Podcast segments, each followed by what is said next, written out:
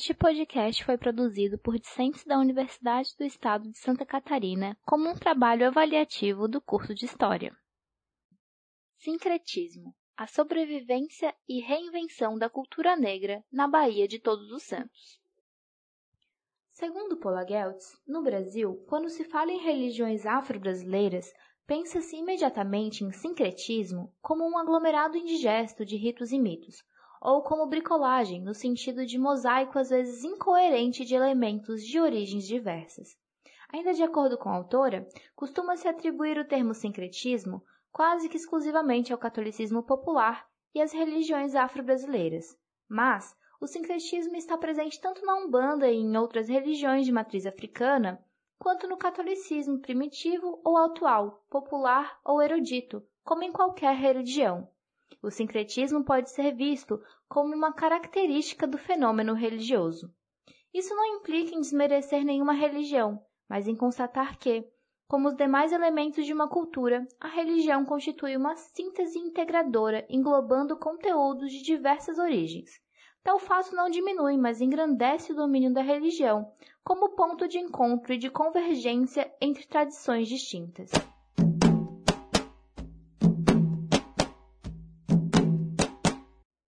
Que possamos compreender como se constituiu o sincretismo afro-brasileiro, precisamos primeiro conhecer a situação dos negros escravizados vindos do continente africano.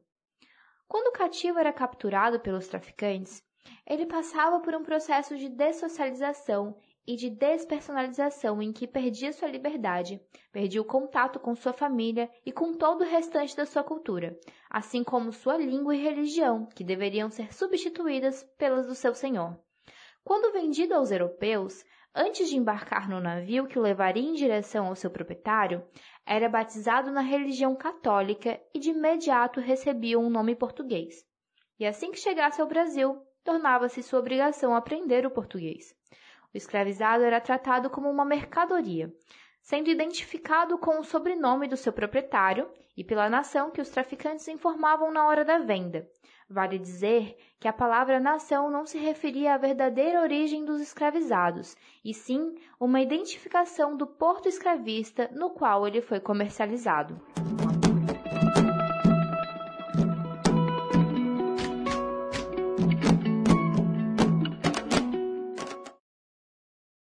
Grande parte das pessoas escravizadas comercializadas na Bahia entre os séculos XVI e XIX são identificados pelas fontes como de origem sudanesa e bantu.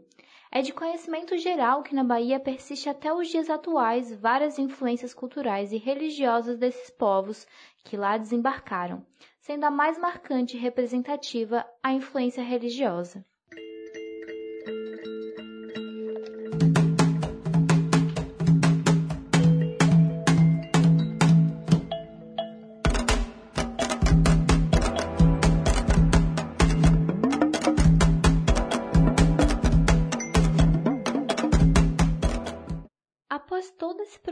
Traumático de captura e despersonalização, a pessoa escravizada era cercada por um contexto social e cultural completamente diferente do qual pertencia.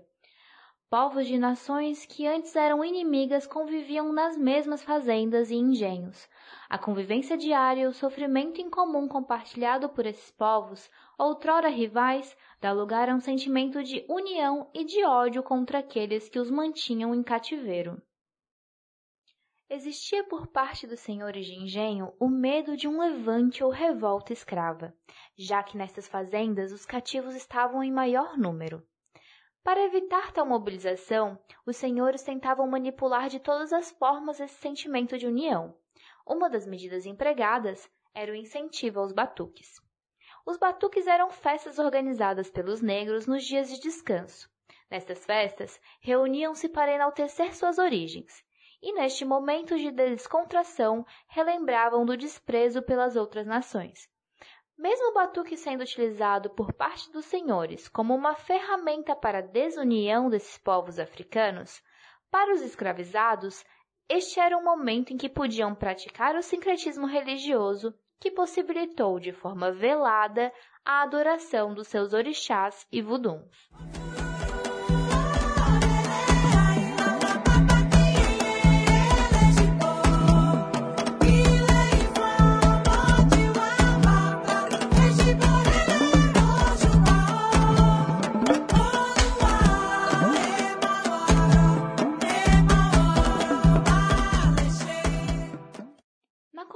Natureza, superstições e feitiçarias eram consideradas pela Constituição do Arcebispado da Bahia como atos de heresia, sendo estritamente proibidas e podendo o infrator ser julgado pelo Tribunal da Fé.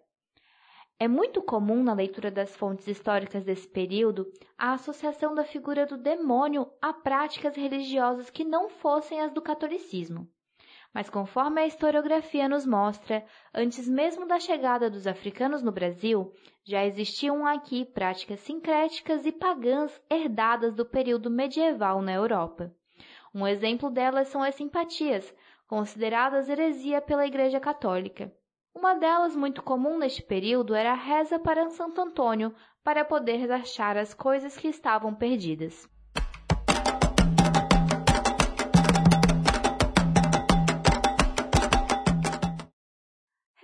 Nosso foco nas manifestações sincréticas desenvolvidas pelas nações africanas, os calundus são outro exemplo de resistência negra presente na América Portuguesa.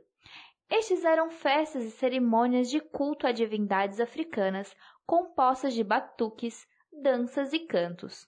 Nos calundus, aconteciam o culto aos orixás e vunduns de forma mais explícita. Estes cultos ocorriam em segredo, longe dos olhos da força civil e inquisitorial. Era comum cultos mata dentro durante a madrugada, além das cerimônias secretas dentro da segurança e privacidade do lar. O sincretismo afro-brasileiro no período colonial está diretamente ligado com um ato de resistência dos povos escravizados, uma vez que, sob a máscara dos santos católicos, adoravam seus verdadeiros deuses. Mas, apesar dessa perseguição, ocorriam casos em que pessoas da classe branca privilegiada consumiam essa cultura e usufruíam dessas práticas. Podemos afirmar com certeza que as culturas coexistentes nesse tempo e espaço se retroalimentavam, acontecendo constantes trocas entre elas, o que fazia com que a cultura nacional se tornasse impregnada de elementos da cultura negra, que por sua vez se assimilava a muitos significantes da cultura indígena, assim como todas sofriam interferência da cultura estrangeira internacional e vice-versa.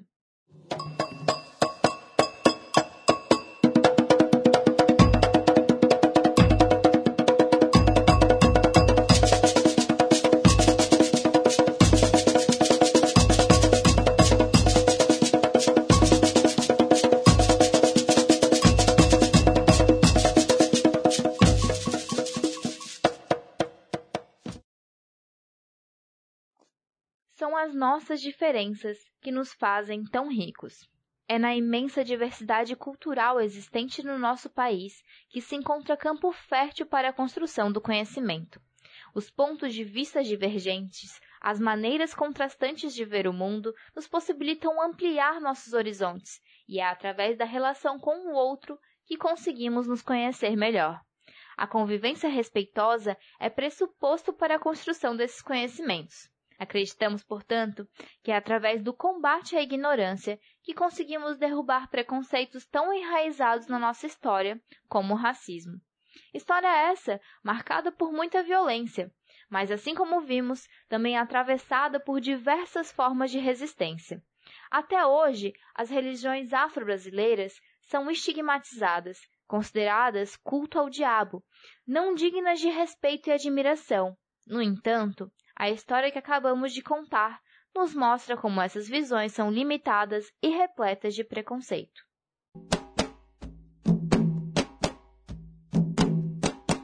O terreiro é uma casa acolhedora de irmãos, onde aqui a gente perde os títulos lá fora. São todos aqui, meu pai, minha mãe, meu irmão. É uma família unida.